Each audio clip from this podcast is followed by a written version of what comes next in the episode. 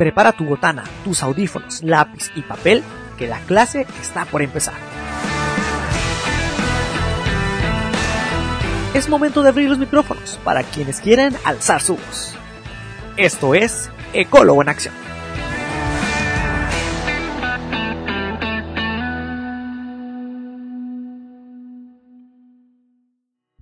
Buenos días, buenas tardes, buenas noches. No importa en qué parte del mundo te encuentres, qué hora sea o qué te haya traído por aquí. Solo déjame darte las más sinceras gracias por estar aquí en el primer episodio de Ecólogo en Acción. Muchas gracias y sean todos bienvenidos. Mi nombre es José Romero y estoy muy feliz de que por fin, después de tanto tiempo, estemos aquí. ¿Y por qué digo después de tanto tiempo? La verdad, les soy muy sincero, este podcast se tenía planeado estrenar desde el año pasado. Pero, por cuestiones de azares del destino, nomás no. Que primero el Día de la Tierra, luego que el Día del Medio Ambiente, luego que el Día de la Vida Silvestre, luego que el Día este, el Día que el Día así. Total, que era un sinfín de cambiar fechas, de decir, ¿sabes qué? ¿Lo vamos a hacer? ¿No lo vamos a hacer? Bueno, total, ya después de tanto tiempo, al fin se decidió eh, que fuera el 26 de enero. Y te les voy a decir por qué el 26 de enero, no me voy a adelantar. Primeramente, quiero felicitar a mis colegas biólogos por el festejo de el 25 de enero, que fue el día de ayer. ¿Y qué festejamos el 25 de enero? El Día de los Biólogos. ¿Por qué? Pues más adelante les voy a contar si se quedan con nosotros, ¿no? Entonces agradecerles por todos sus descubrimientos, perdón, y el amor a su profesión. Sobre todo eso, el amor a su profesión. Es increíble. Bueno, por lo menos en mi experiencia, biólogos y biólogas que yo conozco, es increíble todo lo que hacen. Sea, desde cómo salen y se matan en el campo, cómo les apasiona realmente su profesión, cómo se encargan de estar involucrados en la, en la conservación, en la investigación, en todo. Pero bueno, más adelante seguiremos hablando de eso. Segunda cosa que quiero contarles. Hoy, señores, hoy se festeja el Día Internacional de la Educación Ambiental, 26 de enero. ¿Cómo de que no? Quiero mandar mi más profundo agradecimiento y respeto a todos aquellos educadores ambientales, no solo de Hermosillo, de Sonora, de México, sino de todo el mundo, por todo su esfuerzo individual y colectivo para hacer este sitio un lugar mejor. Y pues poder llevar el conocimiento y acercar a la gente a la naturaleza, que eso es lo que realmente necesitamos hoy en día, ese acercamiento, esa sensibilización hacia nuestra madre tierra. Y qué mejor labor que la de ser un educador ambiental. Muchas, muchas felicidades. Un aplauso, por favor. Vamos a mandar aplausos de la cabina. Antes de continuar, me gustaría leerles unas palabras para inaugurar el capítulo del día de hoy. Ahí les va. A todos mis colegas, hoy en su día. La carrera de biología no existía. Mi compañero Leopoldo Ancona y yo la iniciamos en 1924. No había local especial para impartir las clases. Las tomábamos en la escuela de medicina y en la escuela de altos estudios. Se hacía en cuatro años y yo fui la primera que se recibió.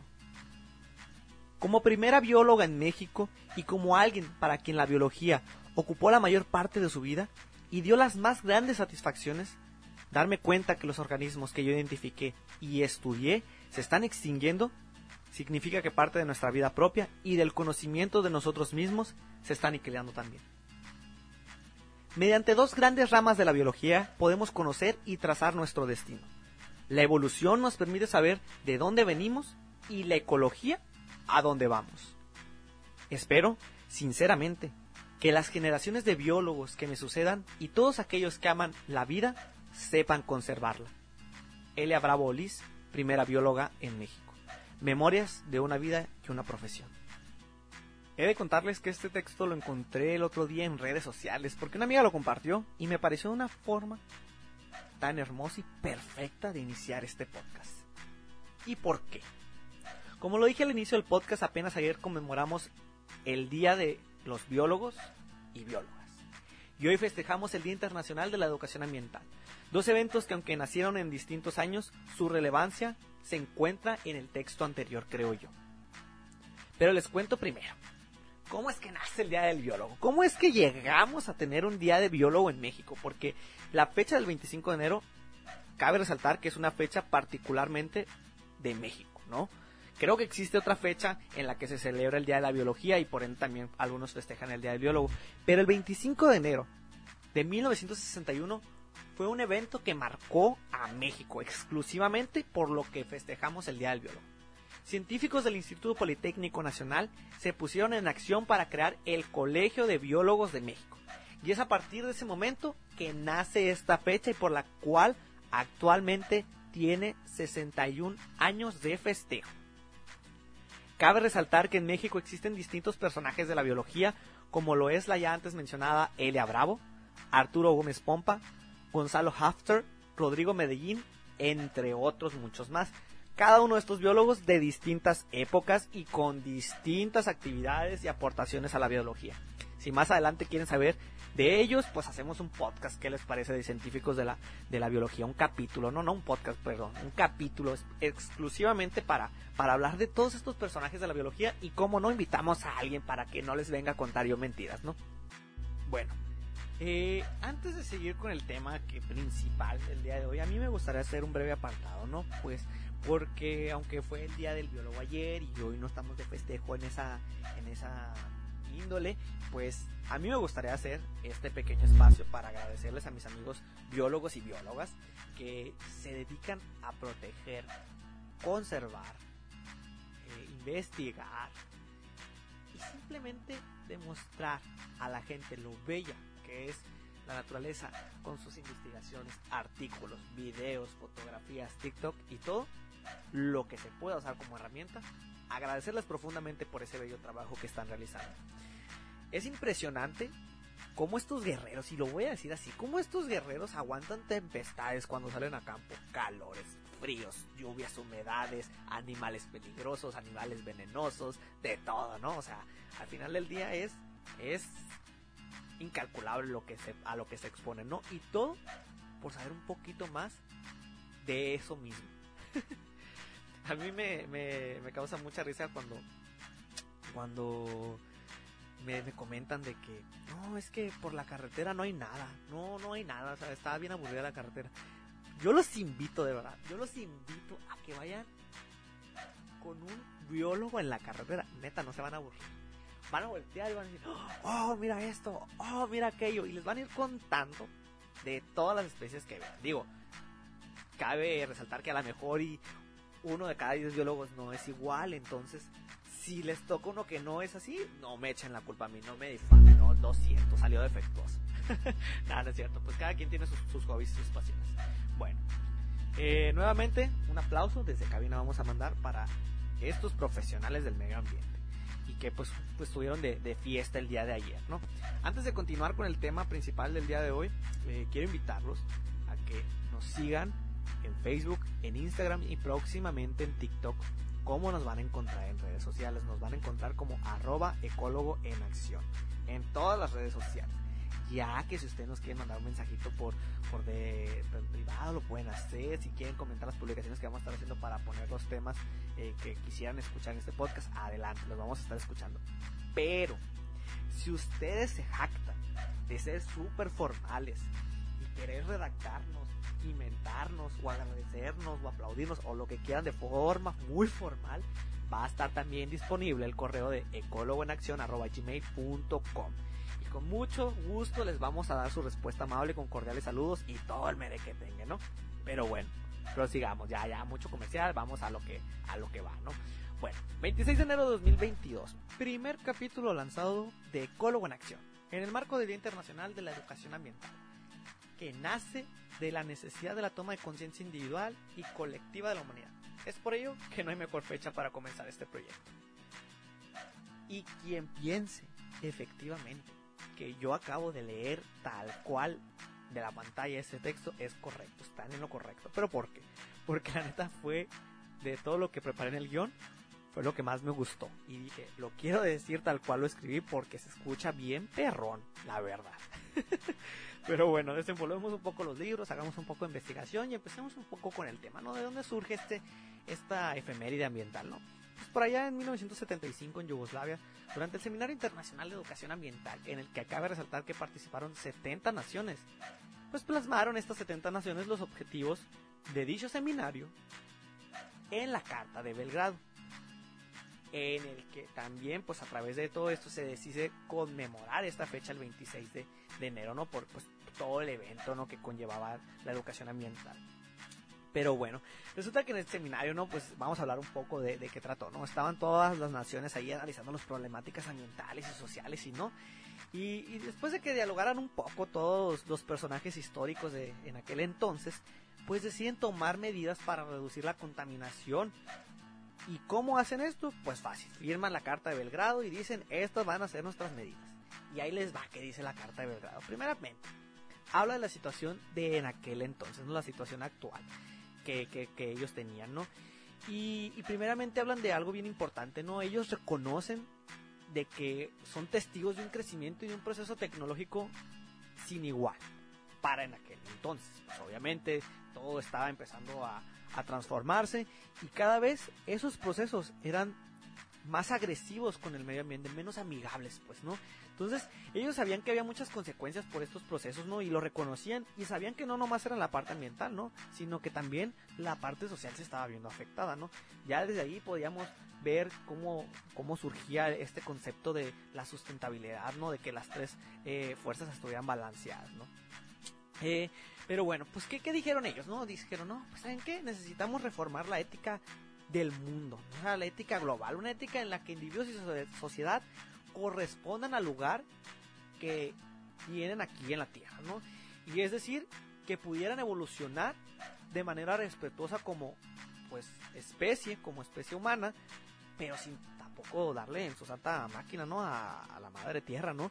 Y, varias cosas que se comentaron allí era que era súper necesario que, que ya, hay conflictos armados, ¿no? O sea, la meta final debe ser el desarme total de las naciones. ¿Por qué? Pues porque obviamente las guerras traían un chorro de conflictos, o sea, tanto en la parte social y ambiental, ¿no? Y pues había muchas problemáticas que no vamos a entrar en detalles ahorita, pero bueno, ¿no? Entonces, ¿qué dicen ellos, no? Pues saben que vamos a reformar todo esto con el, o sea, vamos a hacer que la educación ambiental sea el punto de inicio para el cambio. Vamos a reformar el sistema educativo así de manera excepcional, ¿no? Y pues dijeron, vamos a plantear las metas ambientales, ¿no? Que viene también en esta parte de la Carta del Belgrado, ¿no? Que era mejorar todas las relaciones ecológicas, incluyendo la relación de la humanidad con la naturaleza y de las personas entre sí, vaya, ¿no? ¿Y cómo vamos a hacer esto? Pues primeramente cada nación tenía su tarea, ¿no? O sea, salieron de, del seminario y les dijeron, ¿saben qué? Llevan tarea para la casa, ¿no? Ahí les encargo la investigación. Tenían que averiguar qué concebían sus eh, poblaciones con respecto a la calidad de vida y la felicidad humana. Tenían que averiguar primeramente como naciones de forma individual eso. Después tenían que garantizar encontrar las acciones que pudieran preservar y mejorar el potencial humano, pero pues que a través de esto se favoreciera el bienestar social e individual y que sobre todo estuviera ahora sí que en armonía con ahora sí está, está, está medio gracioso esto, ¿no? El ambiente biofísico lo, lo comentan en la carta y el ambiente creado por el hombre. O sea, prácticamente ecosistemas mm, silvestres, naturales y ecosistemas urbanos, ¿no? Ahora sí que, que yo lo, lo, pondría así sobre la mesa, ¿no? Otro punto que se estableció en la carta era la meta que tenía la educación ambiental. Y era formar una población mundialmente consciente y preocupada con el medio ambiente, ¿no? Y con los problemas que se le asociaran a todo esto, ¿no? Era capacitarlos ahora sí, darles a conocer que realmente había problemas ambientales y que como humanidad teníamos que buscar la solución para los problemas que ya existían y ponernos bien truchas para no crear más. O sea, porque ya, teníamos un montón en ese entonces como para todavía lucirnos y, y crear otro, otro montón, ¿no? Luego, pues ya estamos hablando de cuál era la situación, cuál era el objetivo de esta carta y de esta junta, ¿no? De que la educación ambiental fuera el futuro, cuáles eran los objetivos, qué era lo que concebían ellos como objetivos, ¿no? Como metas, perdón. Pero, ¿cuáles eran los objetivos, ahora sí, ¿no? De la educación ambiental. Bien fácil, tenían conceptualizados seis objetivos en esta carta. Primeramente era la toma de conciencia, después conocimientos, actitudes, aptitudes, capacidad de evaluación y participación y vamos a ir desenglosando uno por uno, ¿cómo de que no? Pues el primero está bien fácil, ¿no? La toma de conciencia. Era pues prácticamente ayudar a, a, la población, a cada persona y a cada grupo social a que se sensibilizaran realmente con el medio ambiente y que se dieran real, o sea, se dieran la idea de que sí tenemos problemas, o sea, no decir de que ah, el gobierno está diciendo, no, bueno, todo el mundo está diciendo que hay problemas, pero pues yo no los veo, no, o sea, era decirles, oigan, miren, esto es lo que está pasando y hay que hacer algo al respecto, ¿no? Punto número dos, los conocimientos, pues era ayudar también a todo individuo y grupo social a que adquirieran comprensión básica del medio ambiente en su totalidad. Número 3. Actitudes. La actitud siempre es algo bien importante. Desde un entrenamiento, desde un trabajo, desde cómo vives la vida. Y por supuesto que era súper importante para poder resolver los problemas ambientales que había. ¿Por qué? Porque no, no bastaba solamente con que le dijeras a la gente, mira, si hay problemas, ¿no? Y que fueran conscientes de ellos y que les informaras, ¿no? Porque hacia el final del día la actitud es de desinterés sobre ese conocimiento que les estás dando, pues de nada iba a servir, ¿no? Entonces era que realmente todo eso que tú les estabas dando a las personas les causara algo dentro, ¿no? Que hubiera un interés genuino sobre esto, ¿no? Para que así pues se impulsara a participar activamente a la gente a la protección y mejoramiento de, de la calidad del medio ambiente en aquel entonces.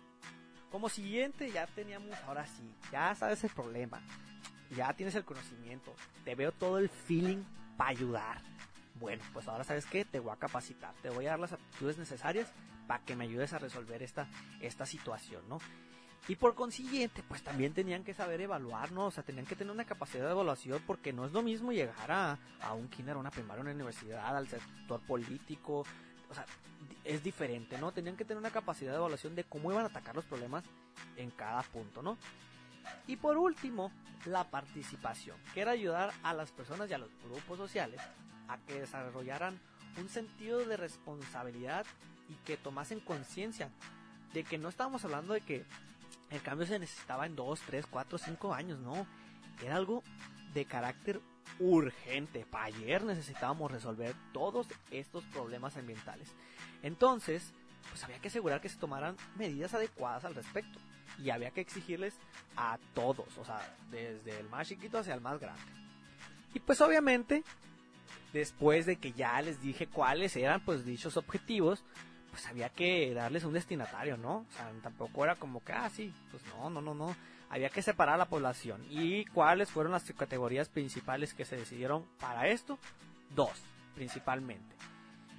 Primero era el sector de educación formal, en el que se incluía a todo estudiante, ya sea eh, alumnos de preescolar, primaria, eh, bachillerato, eh, quise decir bachiller, pero no me salió. Bachillerato, universidad, maestría, doctorado, lo que fuera. Todo alumno, educación formal. Después la categoría 2 contemplaba la educación no formal. Jóvenes y adultos que fueran pues individual o de forma colectiva de todos los segmentos, ¿no? Que fueran desde familias, trabajadores, administradores. En pocas palabras, aquellos que tuvieran poder en las áreas ambientales o no lo tuvieran. Es decir, yo, yo esta parte de tuvieran poder lo contemplo en el sentido de que ya tuvieran una vida adulta, pues, ¿no? Eh, o jóvenes adultos, ¿no? En este caso, porque pues contemplan la palabra jóvenes, ¿no? Entonces, eh, que tuvieran poder en el sentido de que pudieran hacer mmm, no algo más, sino que pues todos sabemos que cuando eres estudiante a cuando ya estás en el mundo laboral es muy diferente el poder y el rango que tienes, ¿no? Cuando eres un estudiante pues puedes hacer muchas cosas, pero cuando ya tienes un cargo administrativo, por ejemplo en este caso un supervisor ambiental, eh, tiene muchísimas oportunidades para hacer el cambio. Digo, tiene sus jefes y a lo mejor pues tiene, digamos que impedimentos, pero tiene otro rango, ¿no? Entonces, estas eran las dos este, destinatarios que, que se pusieron. Y por último en la carta pues habla acerca de las directrices básicas de que tenían que tener los programas de educación ambiental. Dichas directrices en la carta vienen postulado en ocho elementos, ¿no? Yo voy a tratar como de resumirlos, englobarlos, no los voy a decir uno por uno, ¿no? Prácticamente las directrices de la educación ambiental pues tenía que considerar primeramente todo. Eh, porque como ya les había dicho anteriormente, siempre se, hablaba en esta carta de la parte ambiental natural y la parte ambiental creada por el hombre, ¿no? Dos tipos de ecosistemas, natural y ecosistema antropológico, ¿no? Eh, entonces, había que, englobar todo, ¿no?